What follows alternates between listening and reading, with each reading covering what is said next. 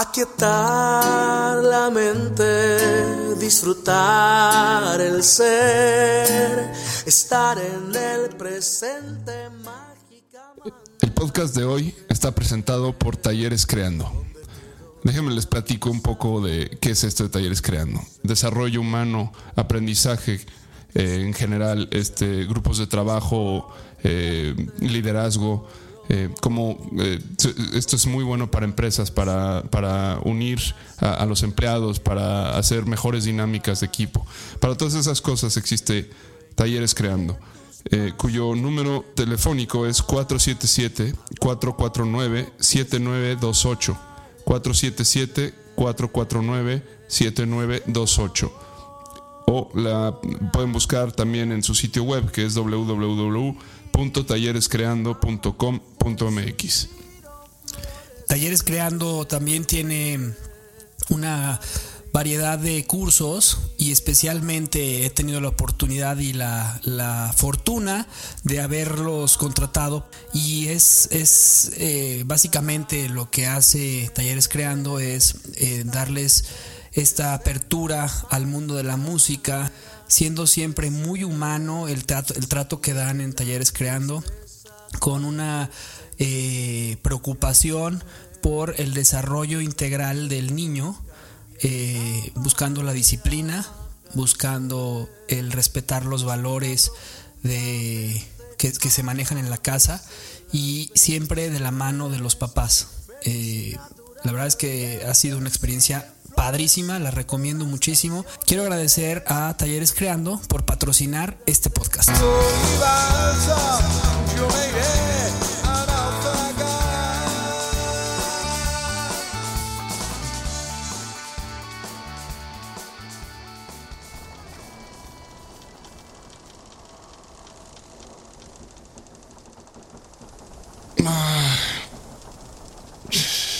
¿Cómo estás, Juan?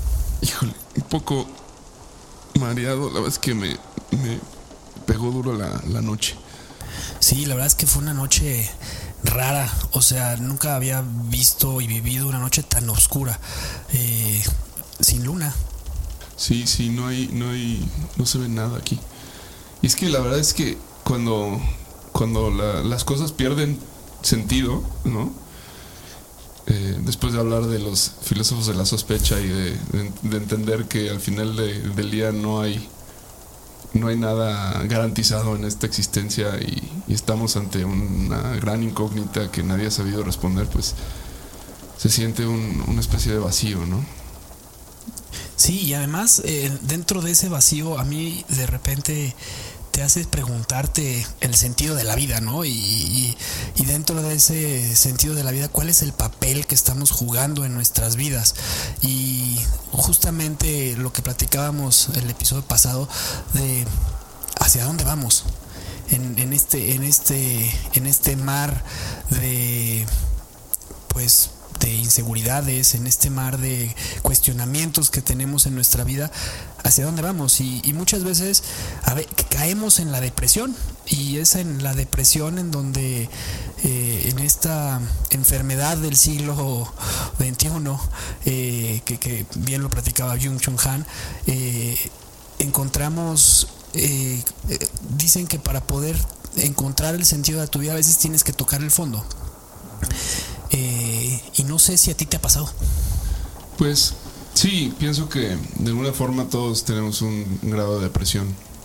Eh, no es fácil eh, estar en esta gran incógnita que es este vivir.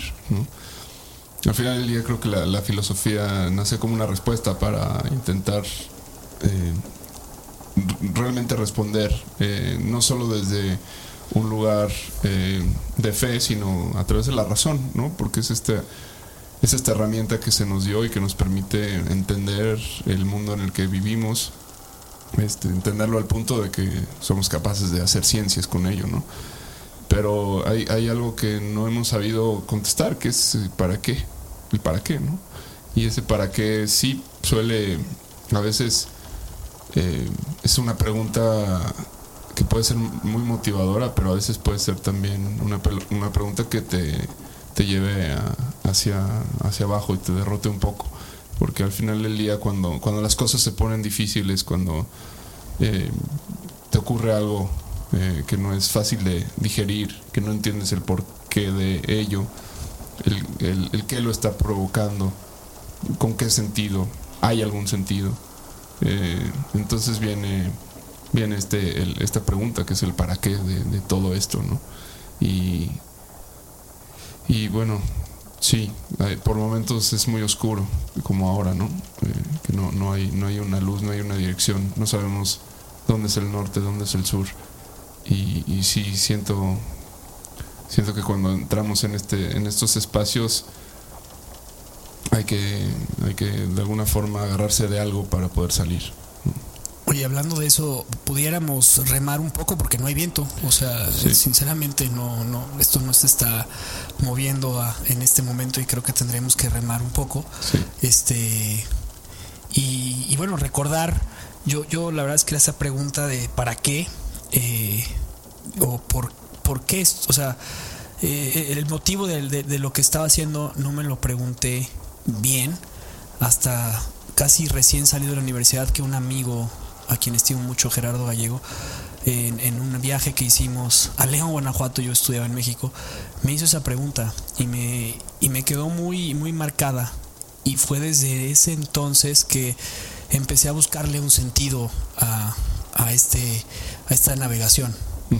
Entonces, eh, yo creo que es, es importante esa parte de, de- de- de hacernos la pregunta de ¿para qué estoy aquí? ¿Por qué estoy aquí? ¿Hacia dónde voy a ir? Y en esta noche tan oscura, sin viento y con las estrellas, que otra vez ahí está la- el cinturón de Orión, que ya me acordé, los nombres son árabes. Eh, Juan, ¿qué es eso que está ahí ¿Dónde? a enfrente de nosotros. Este está como hay alguien flotando ahí. Sí, es, un- es alguien, ¿verdad? Es una persona. Parece una persona. A, A ver, ver. nos acercamos. A ver, vamos. O- oye, ¡Hey! ¡Hey! ¡Ustedes! ¿quién eres? No lo sé. Soy. ¿Ustedes quiénes son? Oye, este tipo lo, lo- lo he visto antes. Nosotros somos un, un par de náufragos eh, navegando en, en este mar de, De de- dudas. de dudas. Y yo como aparecí aquí, estoy aferrado, más bien amalgamado a un pedazo de madera que parece guitarra. ¿Qué estoy haciendo aquí? Pues no Oye, sé. Juan, se me hace conocido. Sí, sí, sí. Este tipo lo conozco. Este es, es, es, es Héctor Trejo. ¿Qué estás haciendo acá, Trejo? Ah, caray, tenía un poquito los ojos nublados por tanta agua. Eh, Juan, ¿eres tú? ¿Javier? ¿Eres- ¿Son ustedes? Sí, Pedro, soy yo. Ah, no, no, no, ¿verdad? Oye, ¿qué, qué estás haciendo acá? ¿No quieres subir a la balsa? Me encantaría. Vamos a ayudarte. A ver. Gracias. ya estamos, ya estamos arriba. Qué gusto verlos, qué gusto estar aquí con ustedes. Ay, Trejo, ¿qué, qué, qué, ¿dónde te voy a encontrar, compadre? Juan Pablo, ay, tanto que contar. Javier, tanto que contar de verdad. Cómo nos conocimos, Juan, y lo que nos dijimos. Eh, Javier, en resumen, fue algo, algo fuerte ha sucedido hoy, ¿no? En este encuentro. Y mira, después de tantos días, tantos años, tantos universos y coincidir esta noche. Sí. Eh, pues que es realmente una sorpresa verte por, por estos rumbos, pero bueno, a la vez no lo es tanto porque estamos en un mar de dudas y yo sé que tú eres un, un gran navegante de las dudas. Y, y justo hablábamos de- del, tema de la, de la oscuridad, ¿no? Y muchas veces me has, me has hablado de, de- pues algo con lo que te enfrentas continuamente, ah, que es la, la oscuridad. No sé si nos puedas contar un poco más al, respecto. Por supuesto que sí, Juan. E- Es un placer, Javier.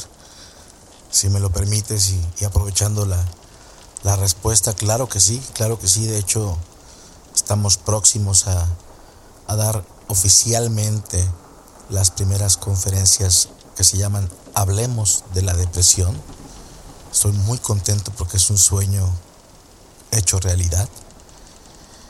Y este, sorprendido de, de ser yo quien, quien esté compartiendo este mensaje, sorprendido pero agradecido al mismo tiempo porque, como bien comentabas Juan, ya eh, llevo unos años conviviendo con, con, este, con este trastorno que se llama depresión, tiene muchas, muchos niveles, eh, hay, muchas cuestiones se han investigado, pero yo he navegado algunas ocasiones de mi vida de manera muy intensa.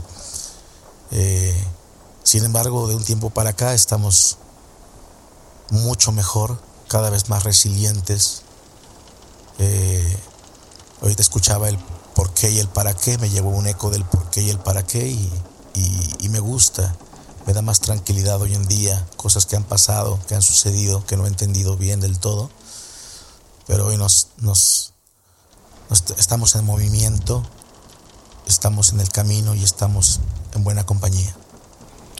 Muy bien. Eh, hoy a mí me gustaría que hablemos de un tema. Eh, ya que estamos tocando el tema de, de, la depresión, no me gustaría que ese fuera el camino. O más bien, propongamos ese como el camino, pero me gustaría más hablar de la herramienta.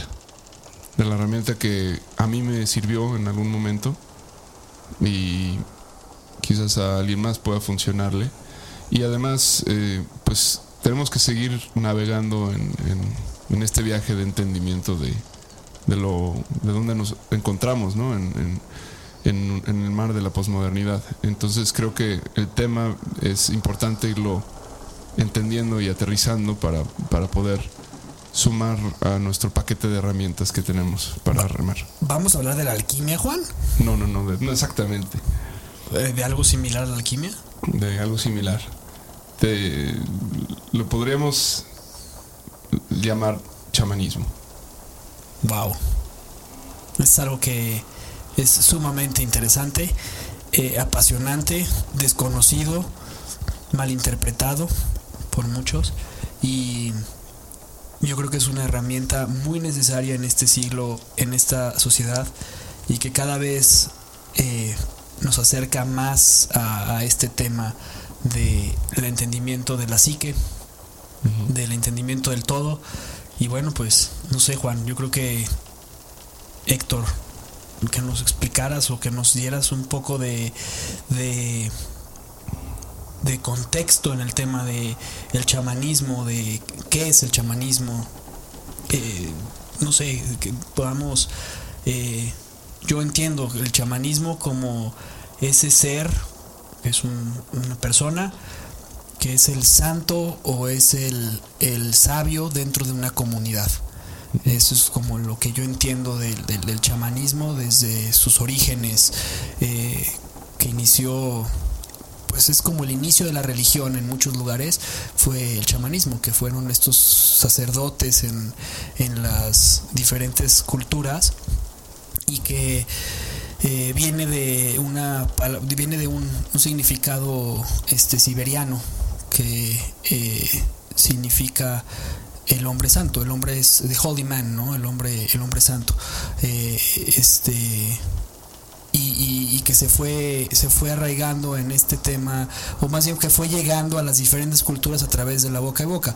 Recordemos que anteriormente la gente no sabía leer, no sabía este, escribir, y todo se pasaba a través de estos, de estos, de, esta forma, de que era la, la, la memoria que la gente tiene como bien dice Jordan Peterson en una de sus conferencias acerca del chamanismo, es, es que la gente anteriormente tenía herramientas de memoria muy específicas porque no tenía tanta información. Y la información era preciosa y preciada para poderla comunicar sobre todo cuando funcionaba y cuando servía o cuando tenía que ver con un peligro o cuando tenía que ver con un beneficio, esta, esta información se pasaba tras generaciones. Y así es como se han descubierto eh, los lugares santos en muchísimas religiones o los lugares sacros en muchísimas este, eh, eh, civilizaciones. Entonces, pues sí, el chamanismo es una de las actividades más longevas, pero ¿qué es en realidad el chamanismo, Juan? Es, pienso yo que muchas cosas eh, y ninguna al mismo tiempo. Es, esa es la, magia del chamanismo. Es magia, en primer lugar, yo diría. Eh, el chamán tiene, tiene que ver con muchas cosas, tiene herramientas, ¿no? Eh, hay que empezar a hacer una distinción entre el chamán y el sacerdote católico, ¿no? O el, o el médico porque ambas cosas es el chamán, pero no lo es en, sí. El chamán tiene herramientas propias, así como, como el médico puede tener las, las suyas o el, sacerdote católico. El chamán generalmente vas a encontrarlo con, tanto en la simbología como en sus trabajos, con un tambor, con un con tabaco. ¿no? El tabaco es importante casi en todas las civilizaciones en las que hay chamán. Eh, plumas, eh, pieles que, de, animales de, poder o que son poderosos para la, civilización en la que, de la que estemos hablando. Y este tipo de, cosas también hay algo en común en ellos que es eh, el ascetismo, por lo general el, estilo de vida. El estilo de vida Z o Sí, no pueden vivir como, como el resto de la gente. Generalmente... Hasta ermitaño, ¿no? Sí, suelen aislarse, suelen eh, vivir en, montañas, en, lugares este, lejanos. Y no es necesariamente por estar lejos de la gente, es, es, porque ahí es donde eh, se incuban sus poderes, digamos, ¿no? Y bueno, qué poderes, ¿no? Eso es la, el interés aquí y hasta dónde llegan y por qué nos tiene que importar eso. Yo creo que el, el chamán es un canal de lo que en términos eh, chamánicos podríamos llamar el gran espíritu. Eh, hay que pensar primero, creo que cualquier otra cosa, qué es esto a lo que se le llama el gran espíritu porque no es lo mismo que decir Dios. ¿no? El, chamán habla de, en, muchas de estas civilizaciones, hablemos de lakotas, hablemos de huicholes, hablemos de incas, eh, todos hacen, eh, al menos en América, hacen eh, una referencia a, este gran espíritu. Y son civilizaciones politeístas, pero si hay algo que las abarca todas es eso. Y, y, hay, que, hay que entenderlo por lo que es, ¿no? Y, aprender a, quizás diferenciar eh, lo que. encontrar la diferencia que tiene con una religión monoteísta, ¿no? Y, con un Dios o un Alá. en primer lugar, creo que el gran espíritu no tiene forma, eso es lo, más importante. No, tiene forma y no tiene, no reside en un espacio, este, como podría llamarse un Valhalla o un paraíso, sino que está ahí, siempre está y lo atraviesa todo y, nos atraviesa a todos. Em, entonces el, el chamán busca la forma de hacer que el gran espíritu lo atraviese a él de forma eh, muy simbólica, a través del canto, a través del baile, a través del rito, y de esa forma puede conectar a todos en, a, la, civilización dentro de un saber que, de alguna forma se transmite en experiencia, no, no, no es un conocimiento como eh, eh, es, un, es un conocimiento, sí, sí, pero no, no está transmitido a través de, de, un lenguaje unívoco, podríamos decir, sino que se, se, experimenta, es algo que se vive en comunión. Y, con, eh, y esto nos lleva ahora sí a, pues podríamos decir, a, los saberes más antiguos de todos, que, que, son los que vienen de la alquimia y los que encontró de alguna forma o la filosofía en su nacimiento que es los esenciales del ser, ¿no? Los este el oráculo también podríamos decir que fue parte de este de, esto o no, el oráculo griego. Sí, el oráculo y las técnicas de adivinación siempre han, han venido como de, este contacto. Eh, pero ya sería sería eh, quizás tenía otro propósito eh, que era la adivinación, la predicción del futuro y eso ha ido perdiendo fuerza, eh, quizás este, para, porque se ha encontrado la ciencia y se han encontrado métodos eh, inequívocos de, descubrir y predecir ciertas cuestiones, ¿no? Pero más, más allá de eso es, eh, yo diría, es los esenciales del ser, ¿no? Que es esto que aparecía en el Kibalión, que es todo es uno. Todo es uno. Entonces, si nos vamos a la filosofía aquí es donde se, hay un, se parte en dos la filosofía. Y esto es en la antigua Grecia, con dos personajes. Uno, Parmenides, y otro Heráclito. Este, contemporáneos, ¿no? Dos, dos pensadores que decían, eh, Heráclito decía, todo, todo es, eh, nada es permanente, ¿no? O sea, eh, todo es devenir, nada es permanente. Es decir, todo es infinitamente distinto. Y Parmenides decía, todo es lo mismo. Entonces, aquí es donde el chamanismo se va a ubicar dentro de lo mismo. Es la ciencia de lo mismo, eh, que es una de las formas de entender la realidad. Y nunca va a superar ni va a ser superada por su contraparte. Simplemente son dos caminos que siempre van a existir y siempre van a hacer avanzar la vida y el, y el mundo, ¿no? Entonces no, no todo es ciencia, no todo es razón. Y eso lo descubrieron los filósofos de la sospecha y lo denunciaron. Entonces, ¿qué se perdió? Se perdió la ciencia de lo mismo. Y ahí es donde entra el chamanismo. Qué profundo. O sea, hay algo que, que, recuerdo muy bien del, del, chamanismo, es que para entenderlo mejor, eh, creo que tenemos que hablar de la concepción del mundo eh, animista. Eh, o sea, el animismo es la creencia de que todo tiene un espíritu, que es justamente lo que tú estabas ahorita diciendo, todos somos uno, ¿no? es un espíritu y una conciencia, un alma desde el microorganismo más pequeño de la Tierra hasta pues, los planetas. O sea, todo lo que somos tiene una conciencia y un, espíritu. Los animistas creen normalmente en el renacimiento y la reencarnación como otro ser humano, ¿no? Eh, animal, árbol, estrella. O sea, y, esa parte de lo que tú hablas en el, en el Kibalión, eh, que es un, libro que me tocó a mí leer hace aproximadamente 12 o 13 años, recién salido de la universidad, eh, me, me, marcó mucho en el sentido de que todos somos uno y eh, después de haber tenido una educación pues católica y haber sido formado en una escuela católica, esta parte de eh, cuando te dicen este le preguntan a Jesús que cuál era siendo él un judío eh, rabino y le preguntan a él que cuál era la, la enseñanza más fuerte que había en ese momento, o sea, cuál era lo que él creía que fuera la ley, porque ellos tienen no son casi 700 eh, reglas dentro de, la religión en ese momento. no, te rasurarás, no, no, usarás la, este, no harás este, ejercicios durante o esfuerzo el, día del, Shabbat cuando, cuando Dios descansa. Todo este tipo, tienen, tienen muchísimas reglas. Cuando le preguntan, le preguntan sobre esa específicamente y también sobre los 10 mandamientos. Dicen, ¿cuál es la más importante? Y él contesta, amarás a tu prójimo como a ti mismo. Y es muy profunda esa, esa filosofía.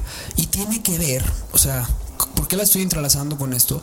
Porque en mi caminar y en mi andar y en mi navegación en la vida, eh, Héctor y Juan, la verdad es que me he dado cuenta y cada vez me doy cuenta y cada vez lo creo y más de que somos uno solo. en, en, este sentido. ¿Y qué significa que somos uno solo? Que, como dice en el Kibalión, lo que yo te haga a ti, me lo estoy haciendo a mí. Lo que es arriba es abajo. Hay polaridad, hay oscuridad y hay este hay luz. El Kibalión, si no mal recuerdo, son siete principios eh, que tienen que ver con, con, esto que tú acabas de mencionar. entonces, dentro de, de, esta parte del, del, chamán que hace un momento dije que era como el hombre santo, me equivoqué. La verdad es que lo que quería decir, el chamán es el que viaja, el que todo lo ve, el que lo sabe. Entonces, esta experiencia de ser uno mismo, de preguntarnos que somos una sola energía, eh, se podría decir reciclándose eh, o renovándose, eh, ¿tú la crees? Yo creo que sí, sí, definitivamente. Creo que em, aquí también podemos introducir a, Jung, ¿no? Que fue un alumno de Freud que vio las cosas de otra forma, que, se, se, apega más hacia el, digamos que Parménides y Heráclito viven en ellos, ¿no? Eh, Parménides y Heráclito viven en, en, cada vez que se genera esta discusión. Entonces, son energías que se reciclan, sí, sin duda. Son saberes que se reciclan. Son, este, Jung habla de arquetipos eh, para, para aterrizar esta idea. Dices que todo, los arquetipos son tipos, es decir, modelos arcaicos que se van haciendo y, y rehaciendo con el paso del tiempo y van tomando fuerza. Y entonces un día es posible reconocer en un niño un arquetipo, decir, este niño va a ser un, este, un, gran artista, ¿no? Por, porque tiene las cualidades del loco, quizás. Eh, y definitivamente creo que, que, esto sucede y que eh, hay, hay, hay, hay, algo que de alguna forma la ciencia nunca va a poder entrar a, a, a explicar esto eh, con, toda, con toda su ley. Que, pero Jung dice, habla del, del inconsciente colectivo, ¿no? Así como no se puede comprobar el inconsciente, pero está ahí. y todos lo sabemos. Eh, Jung habla de un inconsciente colectivo, que es a donde van a dar todas estas, toda la información de las vidas de, infinidad de seres humanos que han dejado su experiencia, su, su sus descubrimientos eh, que los han heredado este, de una forma muy concreta en los libros quizás, en la música que crean, en, todo lo que hayan construido con su, con su trabajo. Pero también hay una parte mm, que, que, hay de aquellos que quizás no, no, no, tuvieron el tiempo o la, la forma de dejar una obra, pero existieron. Su paso por el, por el mundo sucedió y sus aportes quizás no sean visibles, pero todo eso va a dar al, gran espíritu. Entonces el, el, chamán abre un puente para que tú puedas conectar con, con todo aquello que hubo antes y bajes todo aquello que a ti te sirva y, y, estás necesitando. Porque el gran espíritu es más sabio que todos nosotros. El gran espíritu siempre va a darte lo que necesitas, ¿no? Y yo, fíjate que eh, eh, esta parte de, de, lo, o sea, lo que necesitas y del todo mismo, siempre que hablas como de chamán, yo tengo como esa imagen del chamán.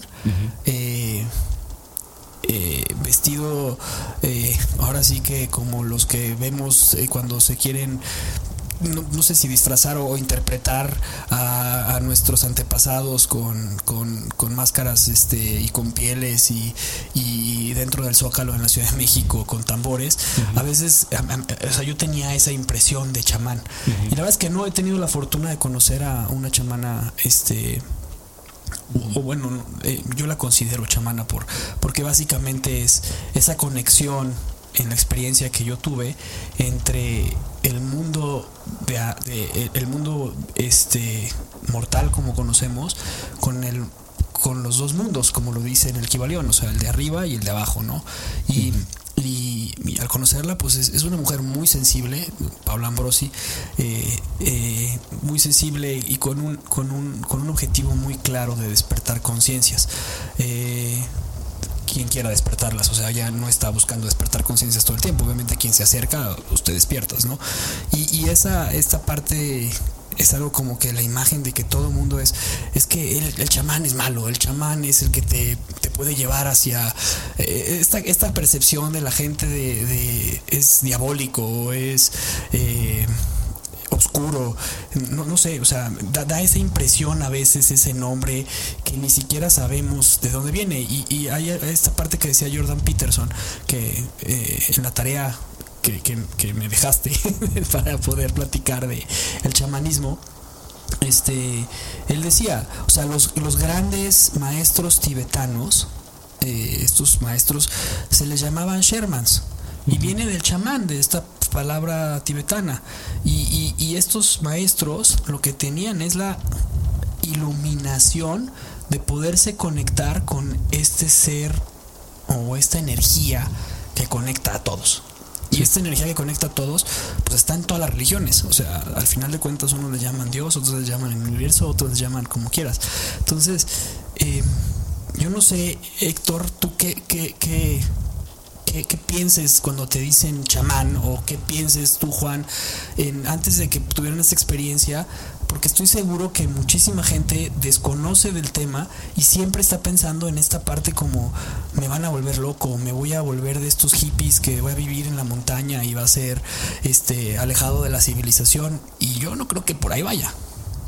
No, Javier y Juan, yo estoy realmente agradecido de haberme topado en este torbellino y en este mar con ustedes porque eh, el tema me, me fascina. Me fascina desde niño. Me fascina yo creo que desde antes de haber nacido en este cuerpo. Les cuento rápidamente una anécdota. Yo de niño veía unas fotos y siempre decía, e, esta, esta señora es mi abuela. Siempre que veía la foto decía, esta señora es mi abuela y mi madre me decía, pues no, tienes, tienes esta abuela, esta abuela, esta abuela, pero esta no es pariente. Increíble, increíble. Sin embargo, fueron pasando los años y descubrí que esta señora que yo veía de repente que me llamaba mucho la atención se llamaba María Sabina. Ok, claro. Y, y ahí descubrí que tengo una conexión. Una conexión o una gran atracción por el tema del chamanismo. Eh, ¿Dónde estaba esa imagen? estaba, la recuerdo en libros, la recuerdo en, revistas que aparecían por ahí, no sé por qué un chaval se, se topaba con esas, pero me llamaba mucho la, atención sus canas y las carreteras que había en cada arruga de su cara. Y luego me, me, clavé en su historia, por supuesto, ¿no? cuéntanos quién es María Sabina. María Sabina, bueno, María Sabina es una de las grandes mujeres que han existido en esta tierra y orgullosamente eh, mexicana de Oaxaca, una, una mujer sabia, una mujer humilde, una mujer llena de sabiduría.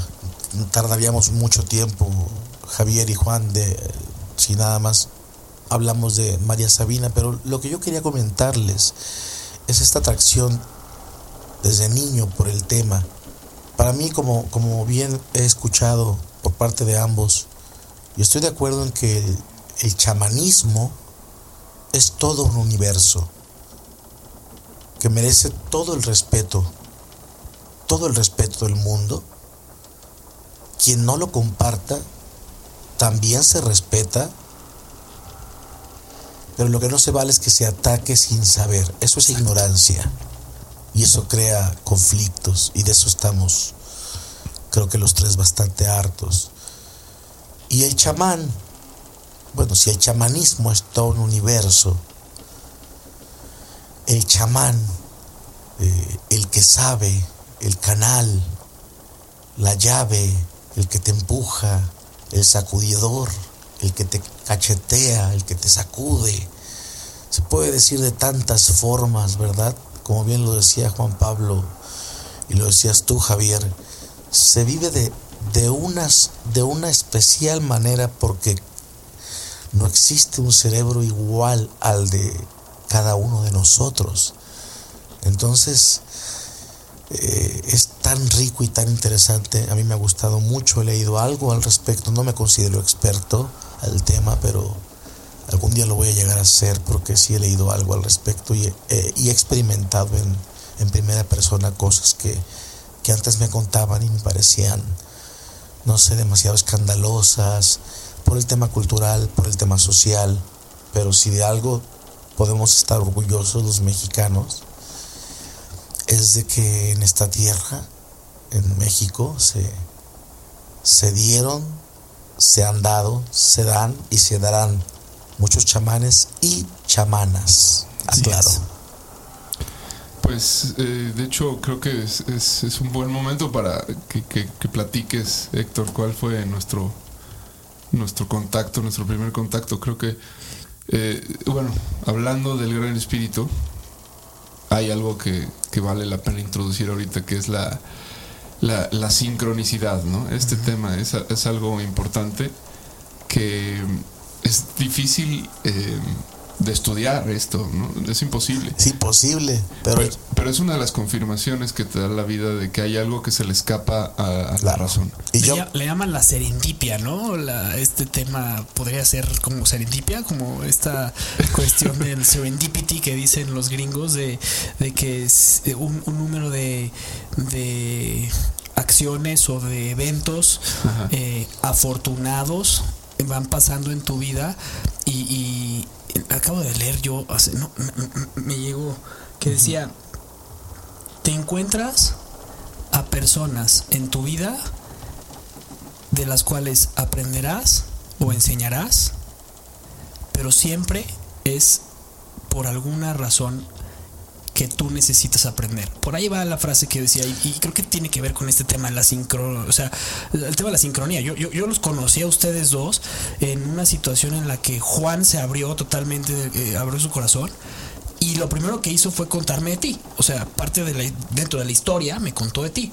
Y luego a los creo que a los dos días nos conocimos y, es, increíble, ¿no? Entonces, perdón por interrumpir, pero, pero creo que quería hablar del tema de la serendipia y si tiene que ver con eso, porque es algo... Es que es, muy compleja, la, sincronía es, muy compleja, porque a veces se da sin que tú la entiendas y a veces se da de forma buscándola. Eh, o, sorprendente, ¿no? O sea, eh, ¿cuántas veces no nos ha sucedido que estás pensando en ay, fulanito, tengo tanto tiempo de... Ah, te llama. y en ese momento te llama o cruza la calle. Eh, o estás apenas indagando en un tema nuevo que nunca habías este, escuchado al respecto y, de pronto alguien te regala un libro. Eh, a mí me han pasado este tipo de experiencias eh, y, y, en, en, cierto momento que fue cuando mi hermano Diego falleció, estas cosas empezaron a, a aparecerse de forma eh, avasallante, o sea, era en todo momento sincronía tras sincronía tras sincronía, de forma que yo no podía ignorar el hecho de que algo se escapaba a mi razón. Como ya podrán adivinar, yo soy alguien sumamente racional, eh, alguien muy, muy clavado en, que las cosas son, eh, pues responden a lo que mis sentidos me, dicen, ¿no? Y, y, fuera de eso no hay, no hay nada, al menos así eh, me, he conducido por ciertas etapas de mi vida, pero por alguna razón he sido lo suficientemente afortunado para que el Gran Espíritu me, llame y me diga, oye, acuérdate o, ven para acá. Ven para acá. y son sus acciones que a veces te recuerdan, perdón, pero Héctor. No, eh, este, escuchando a ambos, eh, se, me ocurre y me, nace, mi corazón me nace, me, dice que, que exprese que se, se le llame como se le llame se diga como se diga, el idioma en que lo digamos, no es la experiencia, eh, eh, va más allá. Las palabras se quedan cortas. Ahorita, ahora mismo estamos haciendo un ejercicio muy poderoso porque las palabras toman vida por nuestras cuerdas vocales. Y nuestro corazón, y nuestra mente, y nuestro cuerpo que está vibrando, nuestras miradas que están conectándose. Por eso la palabra toma fuerza en quien la escucha. Y más si, bueno, si es una canción que tanto usan los chamanes, ¿verdad? Llámese, llámese como se llame, sincronía, sincronicidad, que no es lo mismo, serendipia, causalidad, llámese como se le llame, va más allá, va más allá la experiencia, creo yo. Eh, y justamente ahorita que comentaba Juan Pablo y me preguntaba cómo nos conocimos, bueno, mencionó un tema muy importante, muy, muy importante para, para mí y para él. Eh, y para todos, creo que los que escuchan este programa. Eh, la trascendencia de alguien importante para ti. Un, un, familiar. La trascendencia física. A la muerte. La muerte. La muerte. Sí, bueno, yo le llamo trascendencia física. No me gusta muerte y vida. Me quedo en palabras. Es lo que decía, ¿no? sin interrumpirte, justo a, eso iba. la, sincro, la gran sincronía eh, de mi vida eh, con Trejo. Fue, fue, el momento en el que nos conocimos y que eh, Trejo me conoció en un momento en el que el gran, el gran espíritu me inspiró a abrirme y abrir temas que yo no abro con cualquier persona. Y mucho menos alguien que acababa de conocer y, con quien tuve a bien compartir un, un viaje trivial, digamos, ¿no?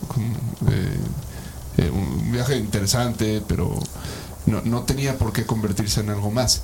Y, yo decidí abrir mi corazón y abrir mi vida y, y, contarle a Trejo todo lo que yo había vivido eh, unos años antes.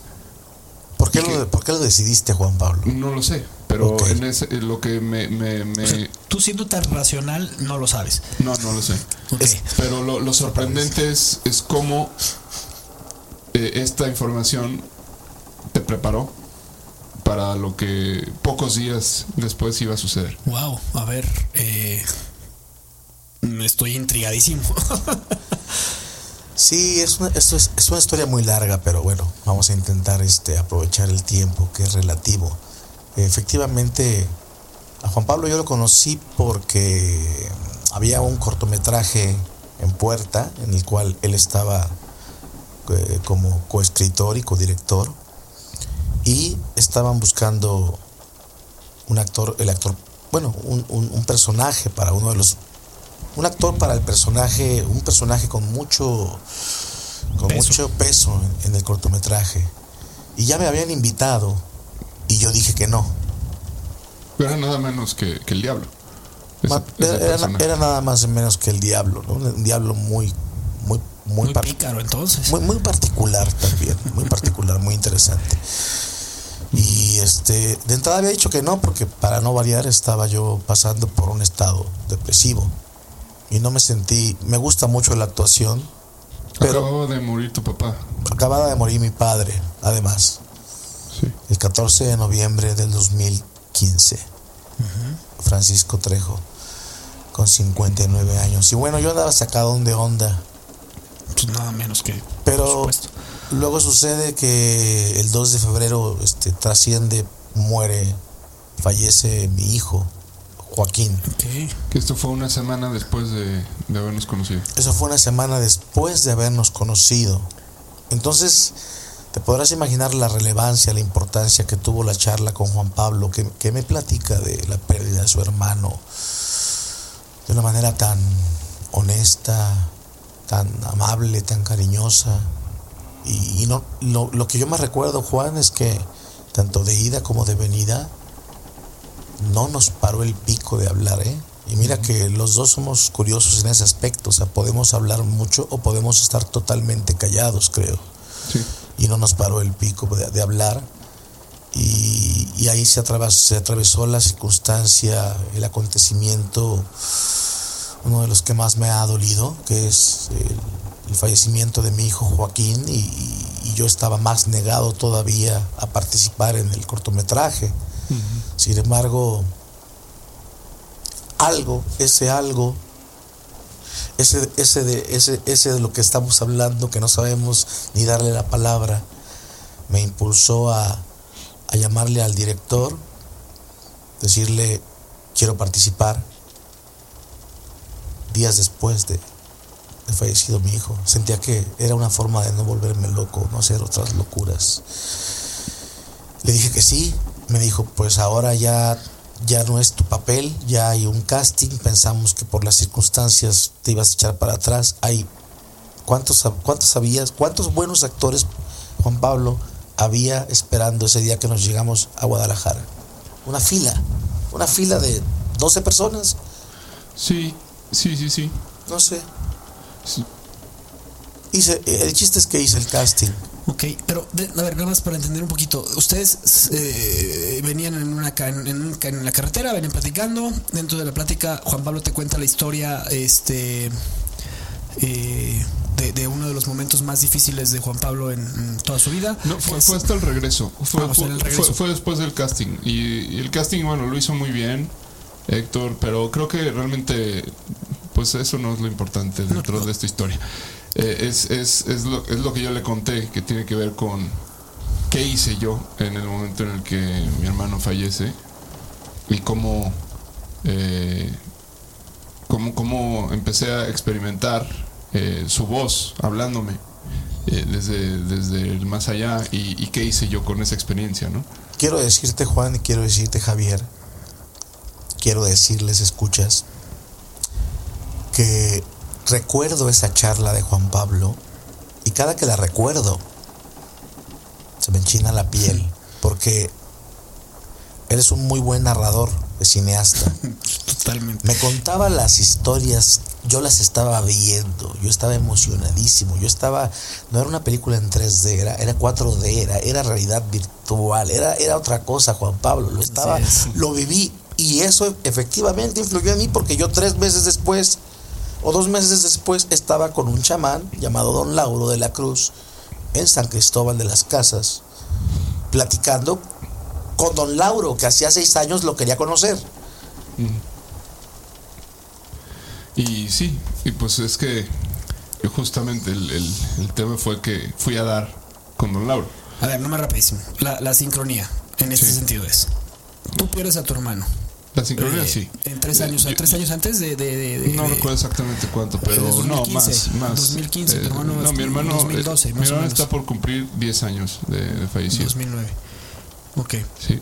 Entonces, eh, muere tu hermano. Eh, durante que ahorita me platicarás. O sea, yo sé que no es entrevista, pero. Falleció en el para entenderlo. 2010, mi hermano, en marzo del 2010. Eh, esta, esto fue en 2016, si no me equivoco. ¿Es 2015 o 2016? No, 2015, perdón. Y, y tú, al, o sea, habías perdido un ser querido que era tu papá.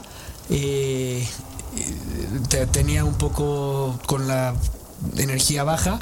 Y después de eso, este, sin saberlo, sin, sin tener un síntoma de nada, pierdes a tu hijo. Es, es co- es correcto. Sí, pero bueno, en el Inter fuimos a este casting, En el cual en el camino de ida pues conectamos mucho en temas este, interesantes de la vida, pero fue hasta que nos sentamos a echar unos tacos en la central camionera para regresar a León, de Guadalajara, cuando empecé ya a contarle pues de mi viaje, ¿no? Y de, de todo lo que de, de todo lo que me sucedió en el momento en que mi hermano falleció, que bueno, creo que viene al caso un poco Sí, total- la narración, ¿no? Totalmente, totalmente. El, el pretexto y la historia puede ser muy larga, pero el tema es el chamanismo. Y ahí, en esas charlas que tuvimos Juan Pablo y yo, en esas primeras dos, tres charlas, El chamán empezó se- a hacer se- su trabajo. el, el chamán, Sí. Don Lauro. no, No, no, es- el chamán, el que- chamán, es que en mayúsculas. Ese es el tema, porque el chamán no es un chamán. Me explico. Exactamente, es el chamán. Bueno, es, es lo que acabas de decir, es el espíritu creador o la energía o Es el gran espíritu, el sí. gran espíritu. el- el- El, el Sí. chamán es el, el que vincula y todos somos chamanes. Eso Correcto. Es, eso es lo que con, con- eso- con a el tiempo vas desarrollando. Sí, Claro. eh, el chamán técnicamente sí es el que trae el tamborcito, es el que trae el... el, el, eh, bueno. Pero como- en la comunicación, tú eres, tú eres, tú eres comunicólogo. o sea, el mensaje de la, el mensaje de la comunicación, o sea, es, es eso, ¿no? El receptor, el, el, el- está el receptor y está el, el, el emisor, Emisor. El emisor. Y el mensaje, o sea, eh, para entenderlo un poquito, para como, como contextualizarlo. O sea, el chamán, lo que me estás diciendo es que puede, es- puede ser el emisor, ¿no? O sea, es, es esa parte. Y el mensaje también al final de cuentas es parte del... O sea, sí, no sé cómo aterrizarlo. Es, es el chamán, eh, eh, bueno, es que es todo. Es todo. justamente, el, hay, en, en el chamanismo, por ejemplo, en las canciones chamánicas cantan este tipo de cosas. Dicen, por ejemplo, en espiral hacia el centro, al centro del corazón, yo, este, porque todo, todo es un, ciclo en el que se, va girando. Y es el, tambor, es el corazón que, todo el tiempo está pulsando. Entonces, eh, en el acto de, tocar el tambor, uno se, se convierte en el tambor, se convierte en el sonido y es el que emite el sonido. Entonces, eh, también dice, yo soy el hilo, yo soy el tejedor, yo soy el sueño y soy el soñador. Entonces, eh, esto es el, tema del chamanismo. Al final, la figura del chamán es una cosa, eh, pero el arquetipo nos, nos puede abrazar a todos. Okay. y aquí es donde podemos introducir un poco el tema de, de Jung, muy importante, y de la alquimia. El chamán es, en su origen, Hermes. Hermes Trismegisto, ¿no? Decía el, el Hermes es el hermetismo, o sea, cuando hablamos de, lo hermético, nos estamos refiriendo a Hermes. Y Hermes es Mercurio para, los romanos. Entonces, Hermes es es, es, es, el, primer, eh, es el creador del monoteísmo. ¿Sí? Es es una figura tan antigua que aparece en todos lados, además, que, lleva un báculo que, está apuntando hacia el cielo y, un, y su otra mano, la mano izquierda, apunta hacia la tierra. Entonces, es decir, es el que conecta cielo con, la tierra. Eh, eh, este, este símbolo está por todos lados. Lo podemos encontrar en, en Moisés, lo podemos encontrar en Huitzilopochtli, en este, bueno, no sé, ahora no me voy a poner a, de, hecho hay una... citarlos, pero es, es, es, el arcano número uno del tarot, por ejemplo. Está en todos los tarots, hay esta figura. Y ese es el chamán. Tú hablabas de el ojo que todo lo ve, sí, ese es el ojo que todo lo es el ojo del mago. El mago es otra de las denominaciones que tiene el chamán. El cero en el tarot es. El, uno. El uno, perdón. Ah, el uno, el uno, el uno. el cero es el diablo, no el sin nombre. No, no, no hay cero. bueno, el sin nombre, pues, el que no tiene sin número.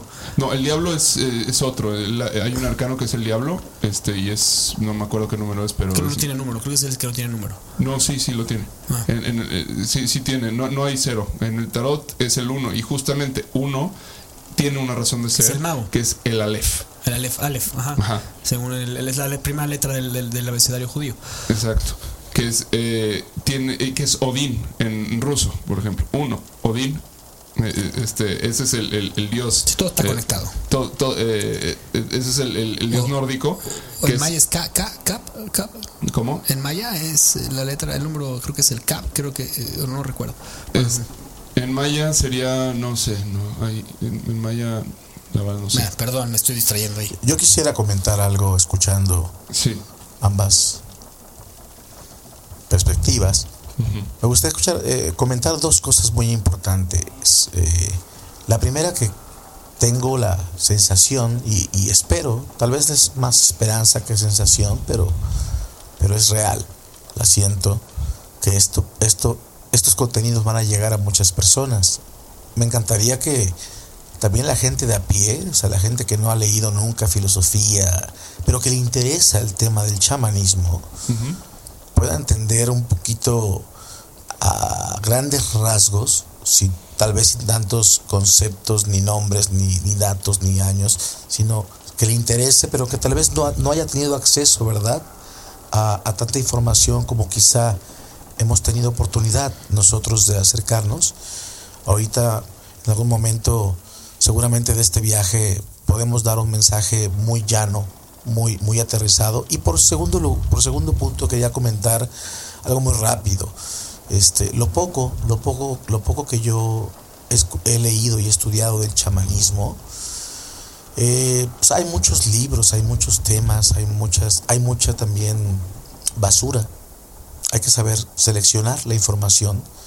Yo me, yo me, yo me, yo recomiendo, sugiero y puedo estar equivocado tal vez, pero la, biografía de María Sabina me parece interesante. Eh, las investigaciones del neurólogo mexicano Jacobo Greensberg me parecen interesantes, con los estudios que hizo directamente con, con Doña Pachita, una gran chamana de los años 70, 80. Y, bueno, Jodorowsky y tantos otros, ¿verdad? Este, hay, hay muchas referencias, pero eh, sí estoy disfrutando tanto este viaje, Javier y Juan Pablo, que no quiero que se acabe nunca. ¿A qué chamán recurrimos? A don vamos a seguir con la anécdota, porque eh, al final, bueno, introduje este, este tema para responder a, a- un tema eh, que, que es, eh, bueno, preguntaba Javi, pero ¿cómo el chamán, no? O sea, que quién estaba hablando ahí. Y sí, eh, yo he experimentado después de la montaña que, que al tener como eh, estos, estas tipo es- es- no, no con cualquiera se habla de esto. Y cuando de pronto encuentras una escucha este, y empiezas a platicar, algo se enciende como distinto. Hay una cuestión, este, esta sensación de que se te enchina la piel. ¡Pum!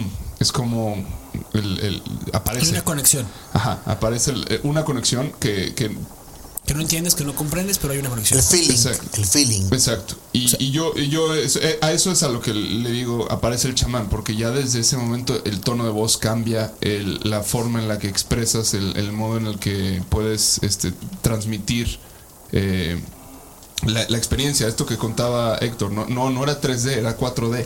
Sí, es que cuan- cuando, algo conecta tan profundamente, porque una persona lo necesita, y, el emisor, que en este caso, cuando en ese camión, el emisor estaba siendo yo y el receptor eras tú, eh, se, se genera esta dinámica en la que yo sé que él necesita escuchar esto y, no es un tema de ni de presunción ni de, ni de este anecdótico tampoco Eh, eh, eh, yo sabía que esa información él la necesitaba pero no sabía por qué y él tampoco sabía por qué resulta que una semana después nos enteramos por qué Ok, nada más aquí hay algo que tú me contaste que me gustaría a mí eh, ponerlo en contexto, me nace. Sí. A lo mejor se está representando aquí el chamán. Sí. El primer momento en el que tú tienes un contacto de forma, ahora sí que irracional, porque no lo podrías haber aterrizado, estabas en Argentina, te habías ido en algún momento a un, a un viaje y en ese momento algo te llama, ¿no? Y te dice, prepárate porque vienen situaciones muy complicadas dentro de tu vida, Sí, ¿no? sí, Perdón por aterrizarlo, porque, porque sí, sí No, es que ahí empieza esta historia. Ahí es en donde quiero, o sea, eh, me lo está diciendo, así que lo estoy sintiendo, que tú tienes que contar esta parte, de, desde cuándo empiezas a conocer eh, y cómo es que se vive esta 4D. O sea, vamos a platicarlo de una forma, eh, pues ahora sí que eh, de la manera más aterrizada posible para que eh, luego nos- me- o sea, podamos platicar de lo que cada quien ha vivido con los chamanes. De acuerdo. Mira, eh, yo, yo siento que efectivamente esto, esto, esto que tú contabas eh, nos, no, eh, sí, es definitivamente el, el punto este, clima- cli- climático para, para todo lo que vino después, así como Héctor quizás haya sido esa plática que hayamos tenido. eh, a mí también, yo, yo también recibí un aviso, nada más que el aviso pues, vino de mí. Eh, ahorita, eh, ahorita llego a esa parte, pero creo, creo que nunca hubiera podido recibir ese aviso si no hubiera sido por mi experiencia previa. Resulta que cuando yo tenía 14 años más o menos, este, mi papá fue eh, a, través de Integro, que es este, un centro de, psicólogos de, que bueno que están en todo México, pero bueno, aquí en León tienen, tienen su centro. Y vino un chamán peruano a traer ayahuasca. Mi papá fue a esta ceremonia y la ayahuasca aparentemente le, le, como le dijo, pues trae a, a tu hijo, ¿no? La próxima vez. Entonces, la próxima vez me llevó. Wow, a los Ah. 14 años. A los 14 años. Increíble. ¿Podemos comentar qué es el ayahuasca, Juan Pablo? Sí. Rápidamente, por favor. Rápidamente, La, la ayahuasca es una, es una planta de poder. Eh, hay muchas plantas de poder. Este es el término pues, chaman- chamánico que se de le da acuerdo. a, a este tipo de, de medicinas. También les Correcto. llaman medicinas. Ancestrales. que son, eh, son plantas que tienen una propiedad alucinógena que te puede eh, hacer ver eh, pues muchas muchas muchas cosas o sea realmente es, no se puede definir o sea, la experiencia es única Expande siempre. la conciencia. es una expansión es un estado alterado de conciencia Correcto. esto es la cuestión técnica Correcto. Eh, esto quiere decir que que tu percepción se modifica De acuerdo. eh, así como cuando bebes alcohol se modifica la percepción, con, con- con una planta de poder se modifica la percepción de forma muy distinta que el alcohol. Eh, Pero bueno, si, si alguien quiere entenderlo, pues sería, sería algo así. Eh, entonces, bueno, yo voy a esta primera experiencia. Eh, hice tres ayahuascas en total antes de, de, cumplir los 20 años. Eh, pero bueno, fueron con, trabajo eh, acompañado, terapéutico. A raíz de, pues, de que me llevó mi papá, me, entré en, pues en terapia para platicar justamente de todo lo que salía. Y pues yo me sentía muy sano, muy normal y, en las primeras experiencias que, tuve, la primera fue muy, muy grata, muy bonita, pero después empecé a notar que había, había más, ¿no? Había, había temas que yo tenía que trabajar, había cuestiones, este, pues resentimientos, dolores, cosas que no, ves, que de alguna forma están limitando tu, tu percepción. Yo, yo, me, yo me decía a mí mismo en ese entonces, me acuerdo, ¿por qué no puedo ver la vida de esta forma como la estoy viendo ahora, eh, en esta experiencia, ¿no? En la que todo es amor, en la que todo está conectado, en la que todo es, eh, de alguna forma, tiene sentido. Eh, no, pues es que resulta que pues traigo este y este bicho en la cabeza, ¿no? Entonces vas trabajando y, después, bueno, pues fui avanzando y de alguna forma creo que adquirí un cierto este estado de percepción distinto que más adelante eh, me permitió vivir esta experiencia que tú comentabas ahorita, Javi. Lo que pasó fue que me fui a, estudiar a Argentina, la carrera de, dirección cinematográfica. Eh, estuve un año allá y poco antes de regresar a, México eh, pues fuimos a, yo y la que entonces era mi novia, eh, fuimos al lago Nahuel Huapi en Bariloche y, pues yo me insolé, básicamente.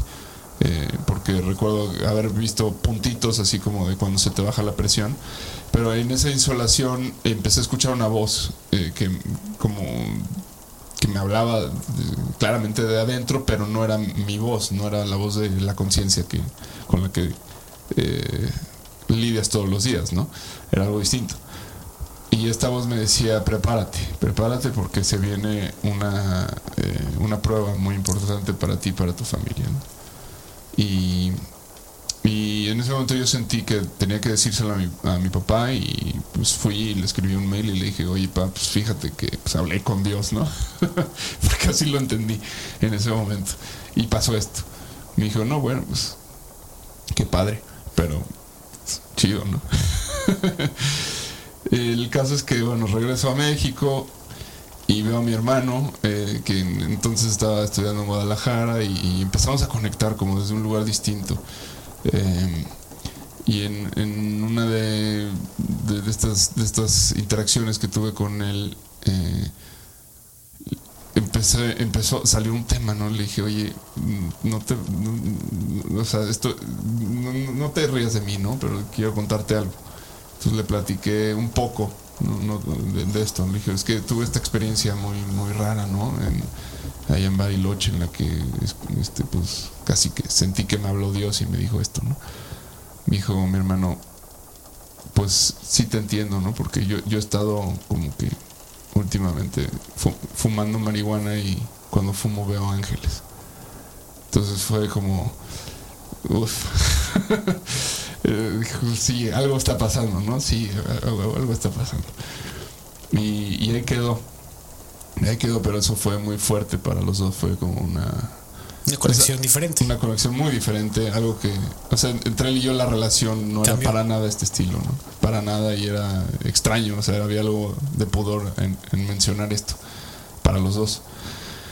Y bueno, total, mi, estancia en México se, se terminó y, llega el momento en el que tengo que regresar a Argentina. Y yo tenía mi vuelo reservado en, en LAN Chile y tenía que hacer escala en Chile. Y resulta que no puedo viajar porque hubo un terremoto en, Concepción y, cerraron el aeropuerto de Santiago. Entonces no pude volver.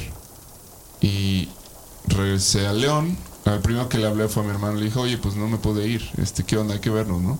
Él estaba en Guadalajara. Me dijo, sí, pues voy, voy el próximo fin a, León para el rally. Este, el rally de automovilismo, Entonces eh, quedamos en vernos cuando llega el, el- el rally, me llama y me dice, oye, pues voy al rally, ¿tú qué onda vienes? Y yo la verdad no tenía ganas de ir, no quise ir. Y pues no, no creo, pero nos vemos cuando bajes, ¿no? Órale. Se fue y ahí es donde tuvo su accidente.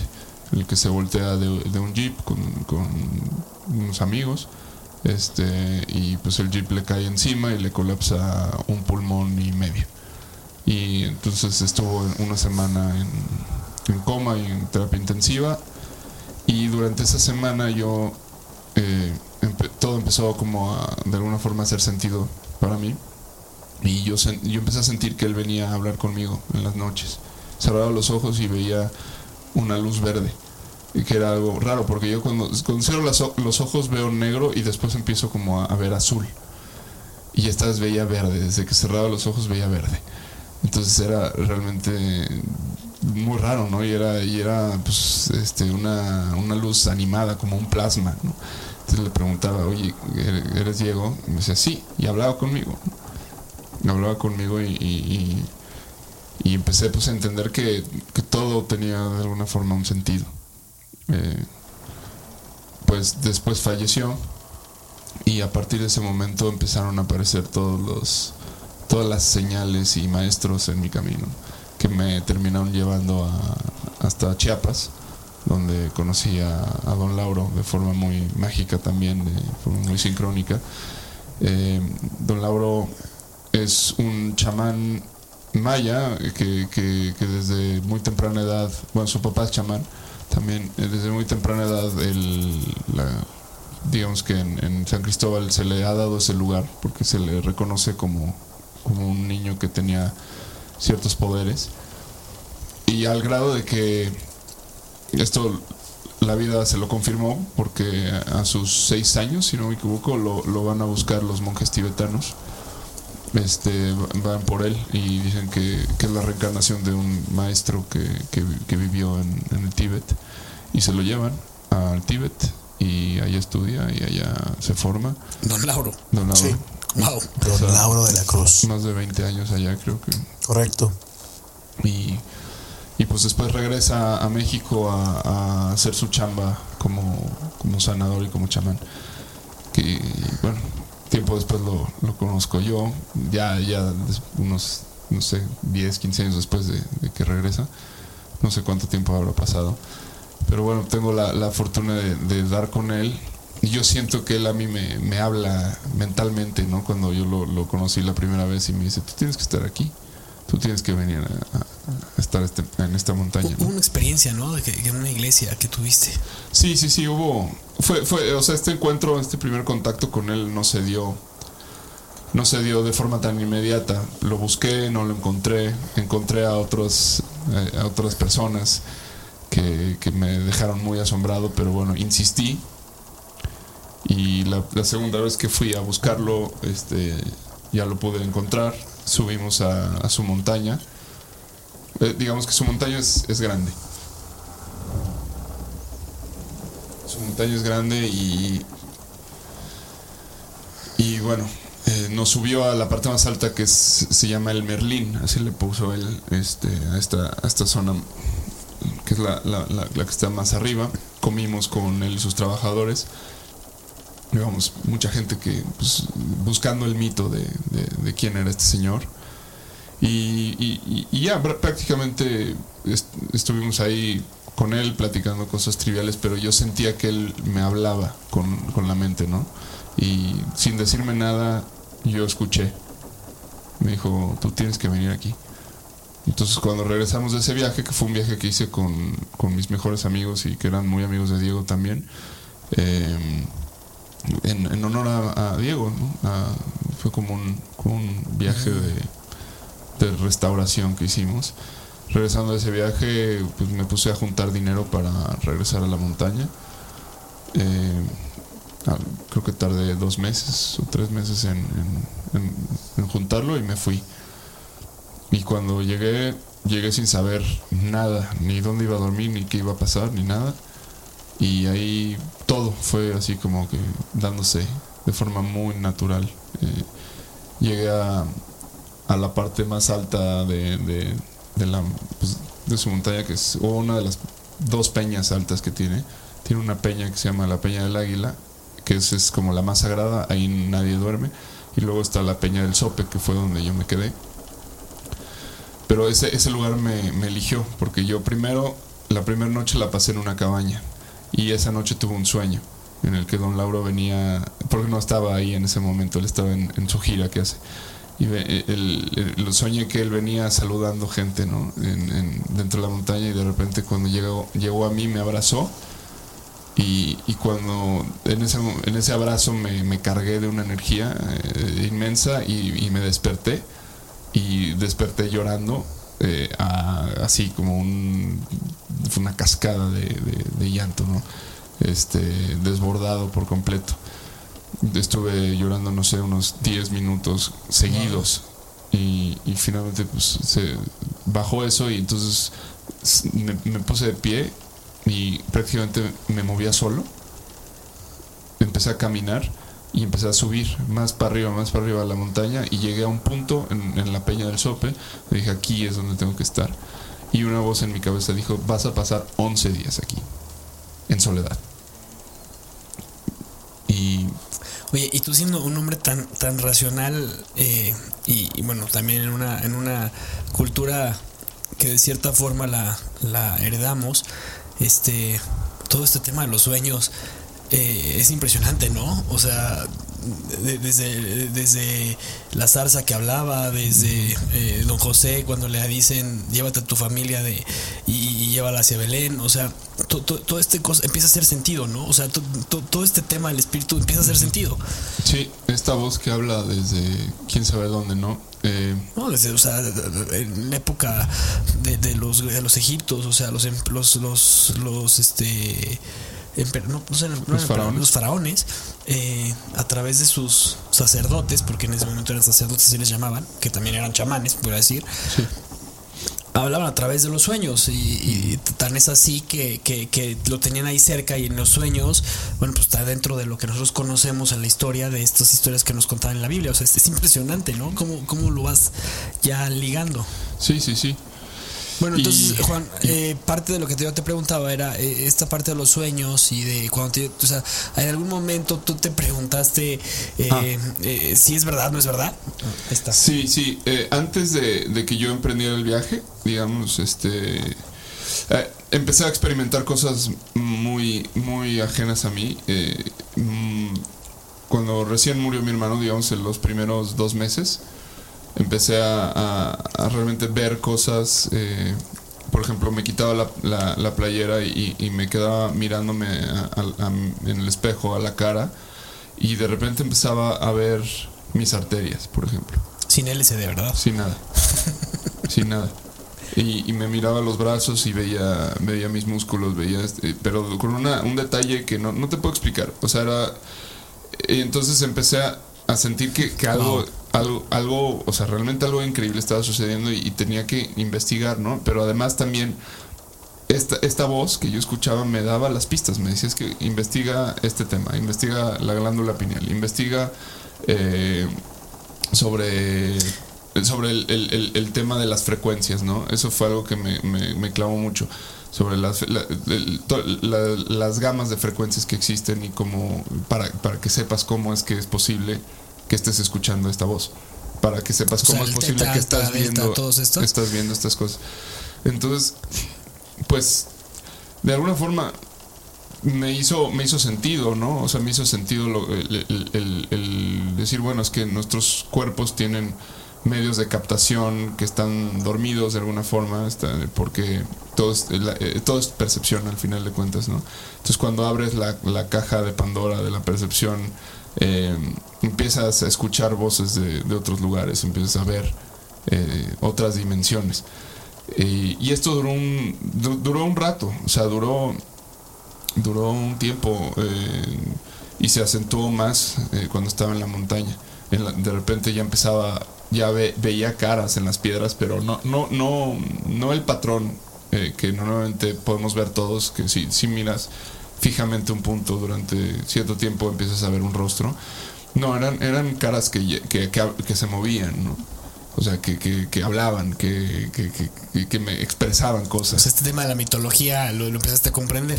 Sí, sí, sí, totalmente. Y esta montaña definitivamente además tiene, está muy cargada de estas cosas. Todos los que van te, te, van a decir, es que sí, eso pasa.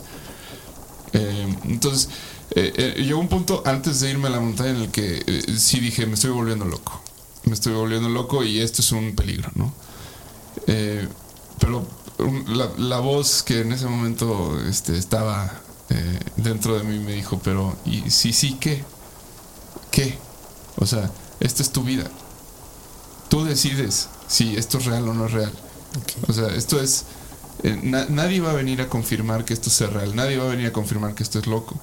Al final de cuentas, tú decides si lo vives o no lo vives y si a donde te lleva es a donde quieres ir o no porque en el momento en que tú quieras puedes cortar esta experiencia y puedes llamarle una locura y puedes ir y, salirte, simple y sencillamente. O sea, no es, no es tan difícil distinguir qué es lo real de lo, de lo espiritual o mental o, ya no sabes en qué terreno te encuentras en ese punto, ¿no? Pero bueno, yo tomé, me atreví y, por supuesto no iba a defraudar a mi hermano en ese momento, ¿no? que era lo que para mí hace sentido. Eh, él estaba hablándome y yo tenía una misión.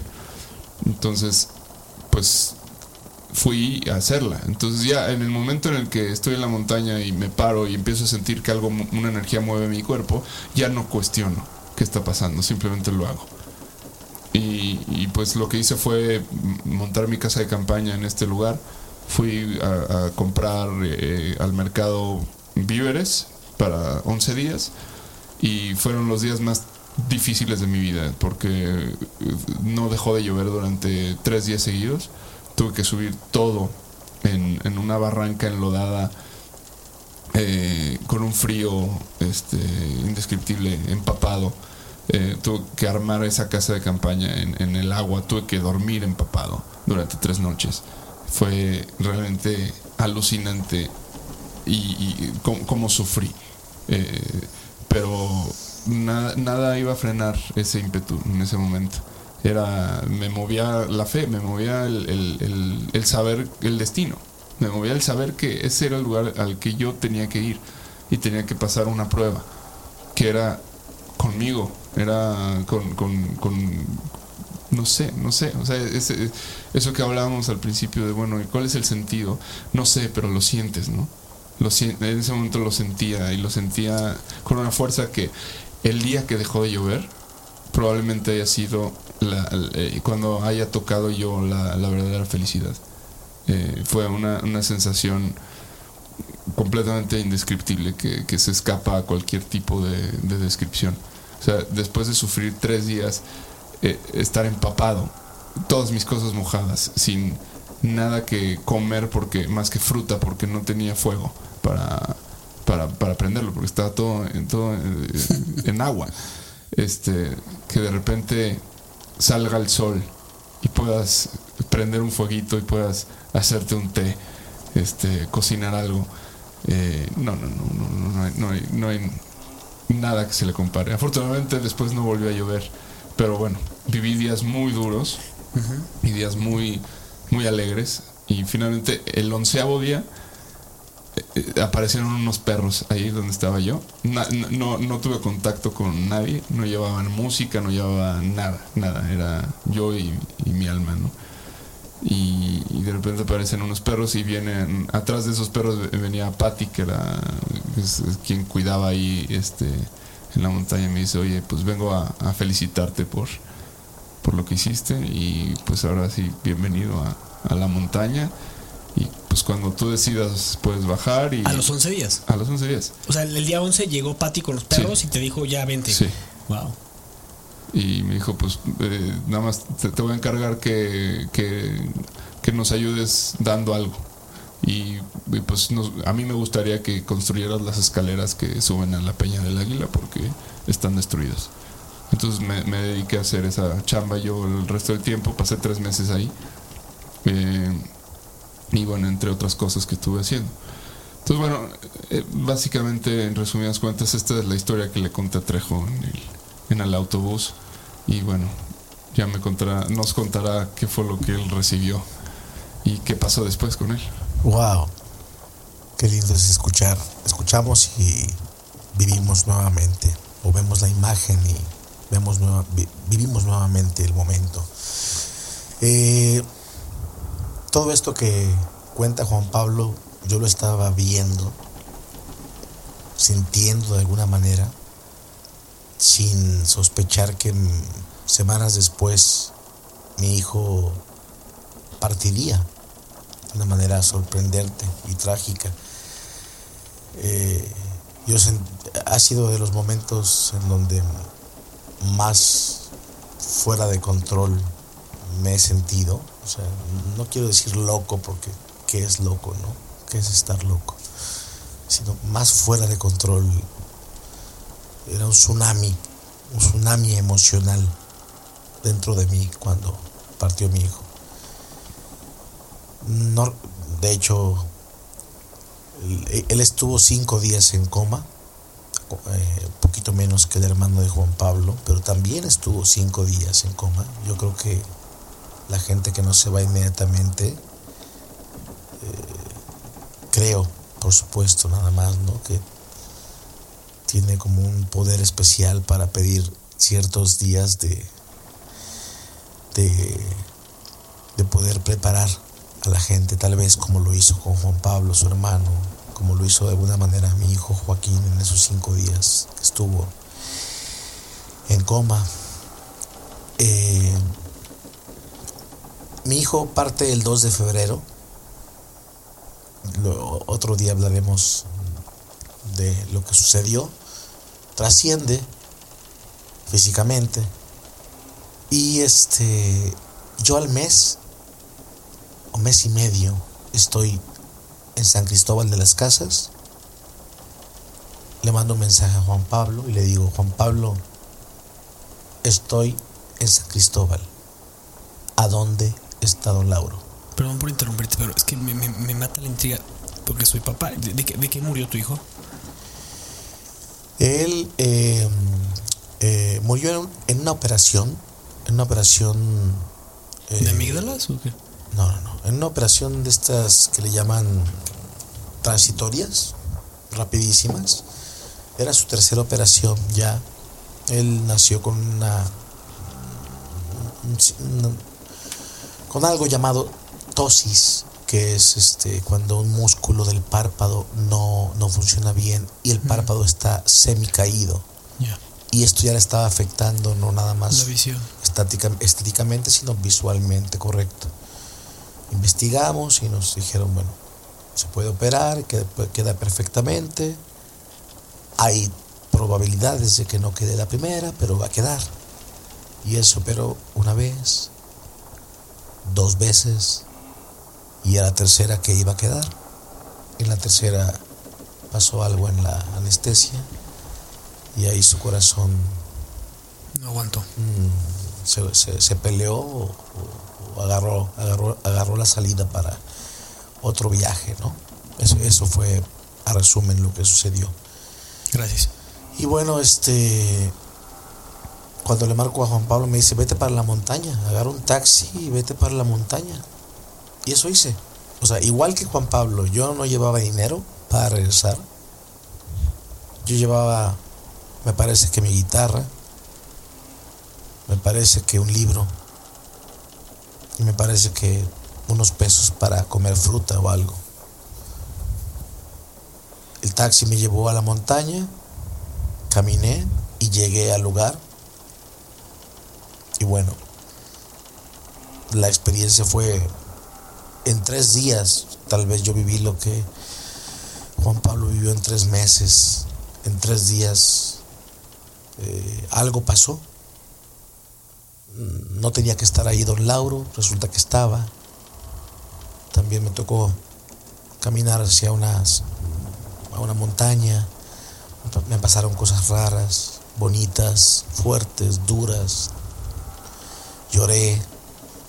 También vi un, vi un perro con la piel más dorada y morada que te puedas imaginar sin consumir absolutamente nada, es decir, sobrio.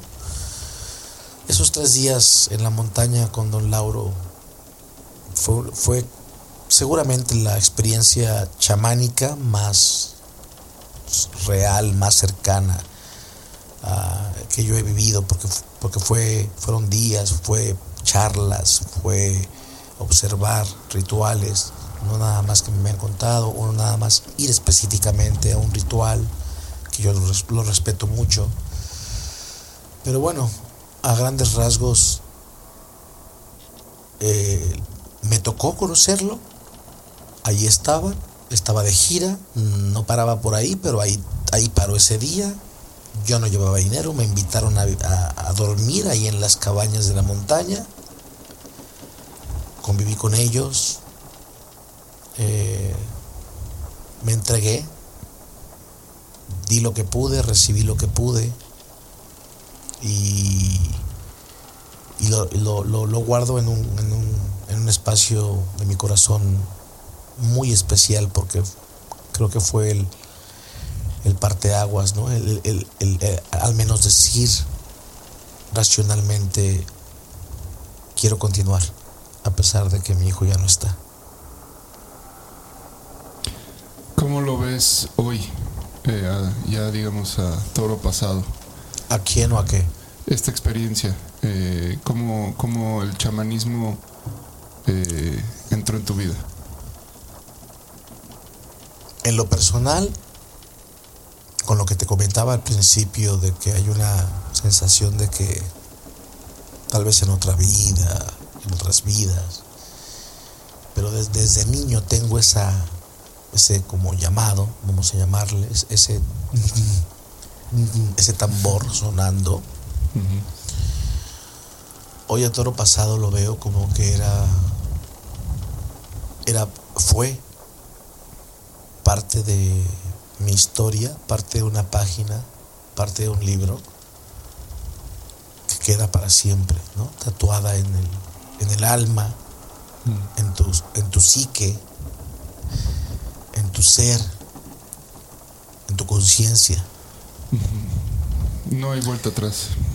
No hay vuelta atrás. Ok, pero aquí, o sea, la experiencia vivida de, de la montaña, eh, para ustedes dos en tres días y en tres meses, es algo muy simpático el tema del número tres. Eh, eh, hubo tres montañas, los tres tuvieron tres montañas, lo que acaban de decir, este, tuviste tres perros, eh, este, algo tendrá que ver ahí, en, algún, algo tiene que ver con Don Lauro, con su número tres, ¿no? Este, pero, o sea, yo la experiencia chamánica que tuve fue controlada, fue en un ambiente, fue este, en una experiencia psicodélica eh, a través de un químico eh, y fue una experiencia increíble. Eh, o sea, me morí, volví a nacer, me volví a morir, me convertí en ciertas deidades que no tienen que ver con, con lo que yo era y sobre todo me respondí uno de mis cuestionamientos, porque parte de lo que he aprendido de esto es que tiene que tener una intención. O sea, los viajes tienen que tener una intención. Eh, y, aterrizando esto, o sea, tú en tu primer viaje, cuando Lon Lauro te da el mensaje de tienes que estar aquí, tu segundo viaje ya tuvo una intención, una intención muy clara de querer y aterrizándolo en, es, este es qué quieres de mi vida, ¿no? O sea, o sea ¿qué, qué, es lo que estás buscando de mí? Y en este, en este viaje encontraste pues parte de lo que más adelante tú serías y harías y eres en este momento. Y en este caso, eh, eh, no sé si sea así la interpretación y lo que siento es que eh, tú venías no huyendo, sino buscando eh, una, o sea, una respuesta a el famoso ¿por qué a mí? Eh, Juan no tanto el por qué a mí de se había muerto mi hermano, sino el por qué a mí me están pasando estas cosas tan raras de mensajes y qué es lo que está pasando, ¿no? Eh, eh, al final tenían un porqué los dos, este, y a ti es un porqué. O sea, me pongo en tus zapatos y se me pone la piel chinita y, lo primero que me pasa es este un, o sea, una empatía con lo que tú viviste. Pero, pero el por, el por qué a mí en estos, o sea, tiempo relativo, tú lo viviste en tres meses, eh, Juan Pablo, y tú en, tres días. Eh, este por qué a mí, a ti, eh, fue la razón de la que escapaste de porque no sé así lo sentí de dejar a tu a tu a tu mujer de decirle este voy a la montaña porque tengo que resolver unos asuntos estamos en duelo y, la verdad es que no tengo cabeza y me voy a ir o sea cómo cómo fue esto Sí, tal cual lo, tal cual lo, acabas de explicar, Javier. Eh, las primeras dos semanas estuvimos muy acompañados de familia. La tercera semana, cuando ya se van todos, es cuando se siente la ausencia, el trancazo, la realidad. Ya no lo vas a volver a tocar a tu hijo. Ya no lo vas a volver a besar ya no lo vas a volver a escuchar. A oler.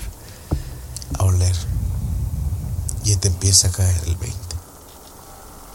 Entonces yo dije, ah caray, esto es, esto es demasiado fuerte, no, no, no me lo esperaba, no pensaba que me iba a pasar a mí. Tengo una hija, una compañera, y yo creo que el gran espíritu, lo que estamos hablando, que es más sabio que nosotros, que es más sabia que nosotros, me ayudó a, pasar ese primer mes y al mes y medio estábamos en Coatzacoalcos, Veracruz, que es de donde yo soy. Dejé segura a mi esposa, a mi hija, con mi madre, con mi hermana, con Regina, con mi hija.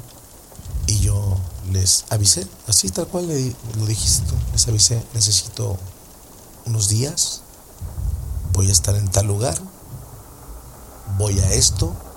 No, pero no lo vas a encontrar, que no sé qué, no lo has planeado.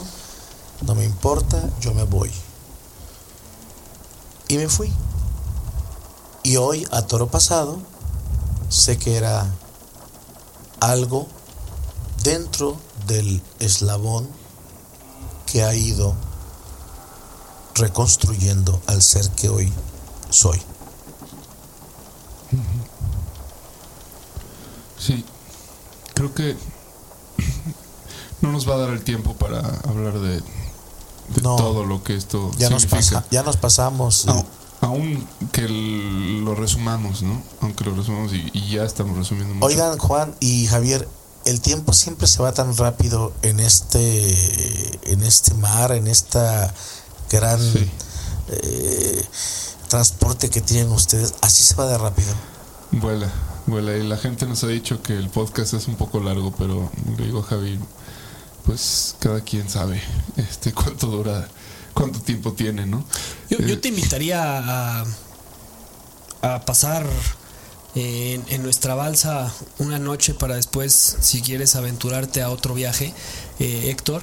Pero eh, yo creo que sí sería bueno dejar una reflexión de, de esto que es un tema que estamos tocando muy por encima, con algunas profundidades y con algunas cuestiones este, que ustedes han vivido. La verdad es que volví a vivir en 4K lo, que, lo que los dos han, pasado y, pero, pero yo sí quiero dejar algo como, como, de ideas.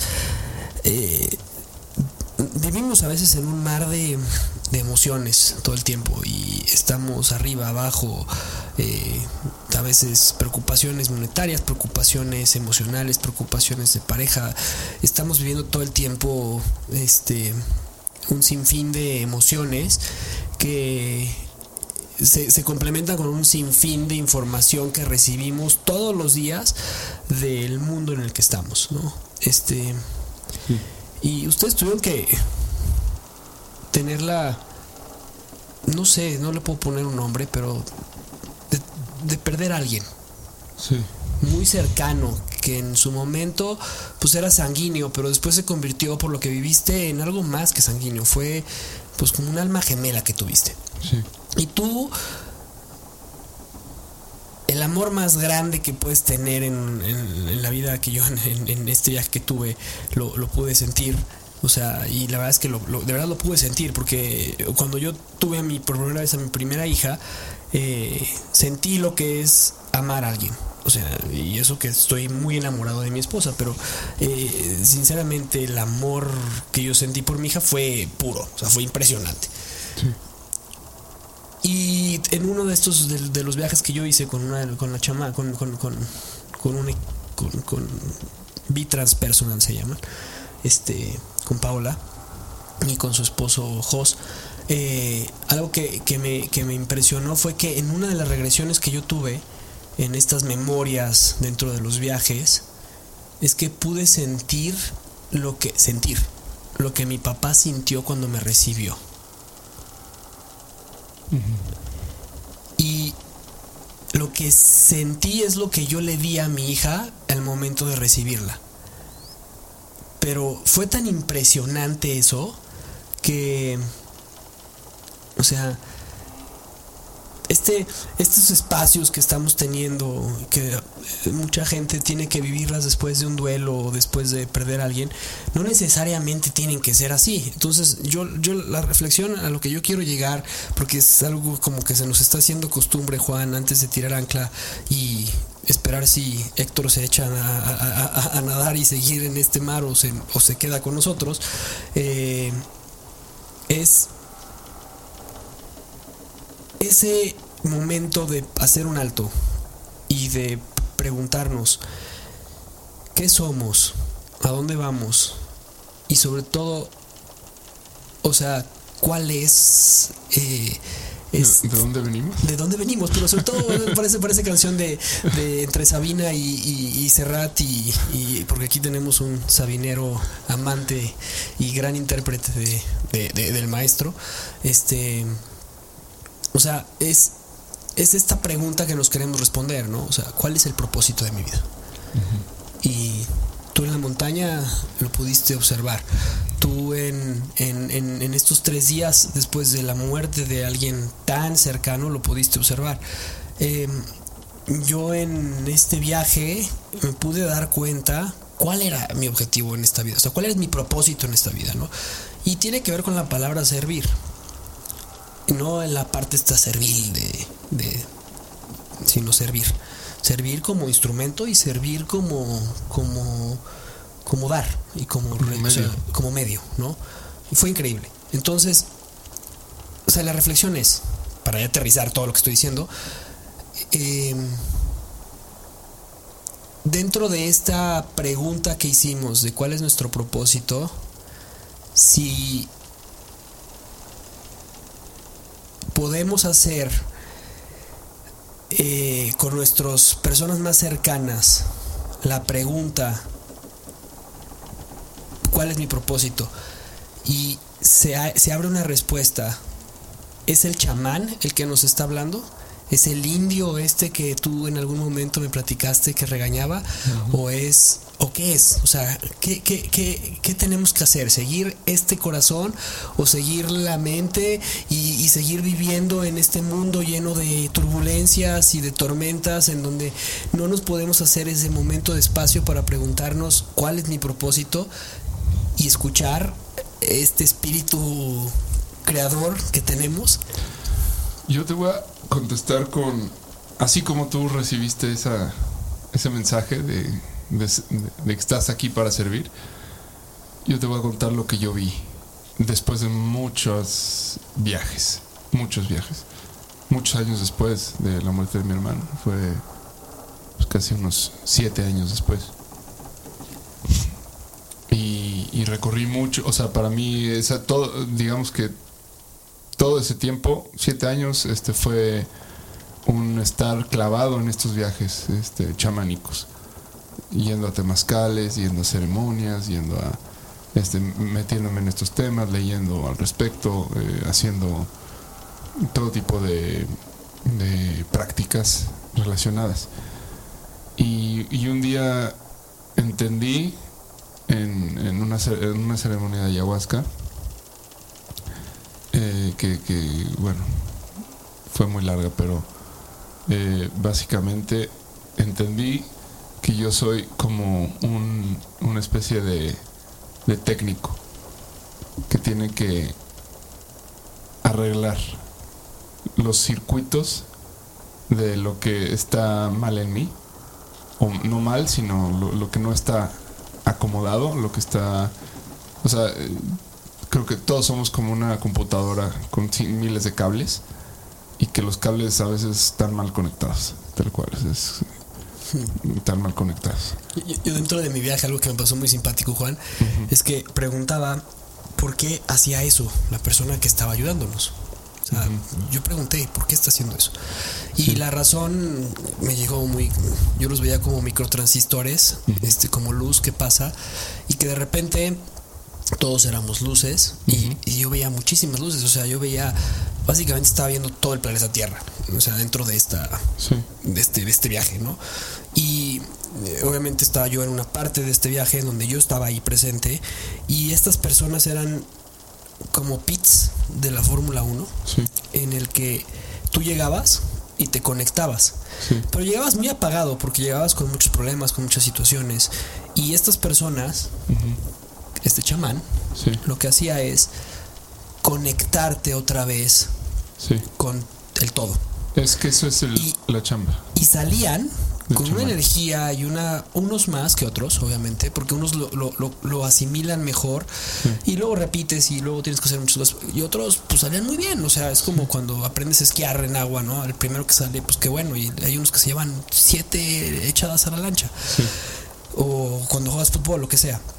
Lo mismo. Entonces, entendí que estas bases, pits, estaciones de servicio. Exacto que al final de cuentas parte de lo que yo he conocido contigo es eso, o sea, es que eres una estación de servicio, eh, porque tú tienes esta vena chamánica dentro de ti, eh, como sí, lo vas a decir, todos lo tenemos, ¿no? Es que es eso, es eso, o sea, justo el, el, el, en el momento en el que yo me di cuenta de, de, eso, entendí también que eso es lo que es un chamán. Eh, un chamán es el técnico es el técnico al que vas cuando tu cerebro ya, ya mamó. ya no está funcionando. Ya estás deprimido, ya no encontraste por dónde, ya no sabes qué hacer. Ya no entiendes qué onda con el sentido del mundo y la vida y la existencia y demás. Y, y no es tanto un tema de andar este, eh, respondiendo, no es que haya una respuesta, es que te conectes. Es que vuelvas a, a, a tu funcionamiento normal. Que tu cerebro eh, o tu mente más bien, tu eh, psique, tu psique eh, se enlace al gran espíritu, que es la fuente, es la luz, es la energía que, que, enciende la máquina, ¿no? Entonces, eh, cuando yo entendí eso, dije, bueno, es que eso es lo que voy a hacer, pero el cómo lo hago, ese ha sido mi, mi, mi lucha, mi forma de, eh, eh, ahí es donde yo me he dado de topes, ¿no? Porque el, una cosa es el qué y otra es el cómo. Eh, hay quienes eh, con una sola toma de ayahuasca descubren que ese es su camino y que van a ser chamanes dentro de ese mundo y que van a dedicarse a asistir gente y ser esa estación de servicio ahí. En mi caso, por más que esto me gustara mucho, este no es mi camino. No es mi camino, mi camino es la comunicación. Y quiero pensar que es el cine. Eh, no lo sabré hasta no haberlo terminado de hacer, ¿no?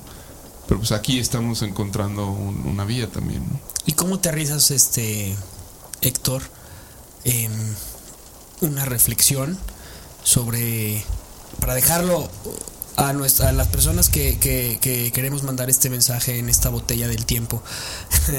¿Qué, ¿Qué, ¿Qué, mensaje o qué reflexión vas a dejar en este día y en esta noche tan, tan larga para muchos, tan corta para otros? Pues comenzó la noche muy oscura y ahora hay demasiadas nunca son demasiadas, hay muchas estrellas que iluminan el camino. Ha sido una charla y un viaje fantástico con ustedes. Muchas gracias Juan, muchas gracias Javier, muchas gracias al universo, a la fuerza. Eh, mis reflexiones serían las siguientes, y todas mm, basadas en experiencias que he vivido de este tipo. La primera sería una paradoja, que me encantan las paradojas, y esta paradoja me la regaló alguna vez la ayahuasca justamente. Todo es nada existe. La segunda sería el chamán está en ti. Y la tercera, mm, sí, todo, todos somos uno. Me gusta, me, me, me, me conecto con eso para ser este concreto, terminaría con esas palabras de poder. Pues bueno, Juan, yo creo que habrá que tirar el ancla. Este navegamos por uno de los alumnos de Freud, que es Carl Jung, y de ahí vino un, uno de sus grandes maestros eh, en el tema de psicodelia eh, también, que era este Hoff, creo que sí, no, Grof. Grof, Grof, Stanislav Grof. Stanislav Grof, que fue uno de los grandes maestros de, del uso de, de, de la psicodelia para, para, para el viaje. Y, y, y, y, al final llegamos, o sea, sin hablar de Grof, porque no, hemos, no nos hemos metido ahí, que también sería muy interesante hacerlo en algún momento. Pero, pues, ¿qué hacemos? Ya tiramos el ancla. Aventamos a Trejo. Este Héctor, ¿qué hacemos contigo? No, pues da- dale chance de que se quede aquí otra noche, porque sí, está Yes. bien madreado el pobre velo. Oye, pero aquí creo que traen tequila o mezcal o qué es lo que trae. Yo he estado muy feliz, de, de verdad. de- alguna sirena esta noche estuvo de buenas, alguna musa eh, eh, lanzó un buen suspiro porque para mí fue una maravilla, no, no me esperaba para nada este encuentro eh, en este mar, en este tiempo. Realmente la he pasado maravilloso y si ustedes me lo permiten, me, me encantaría quedarme al menos un ratito más aquí en la en, en este maravilloso transporte si quieren les ayudo a limpiar la madera qué sé yo platiquemos pero Sí, mira, la verdad es que Fantástico. sí, Juan, Juan, Juan es un, es un eh, como, como, como un buen genio, la verdad es que hace- nos hace falta un poco de limpieza el día de hoy. Sí, sí, sí. Ay, pues, por supuesto, yo creo que a mí incluso me gustaría que sigamos platicando de este tema A mí también. el próximo episodio. muchas gracias tiremos ancla.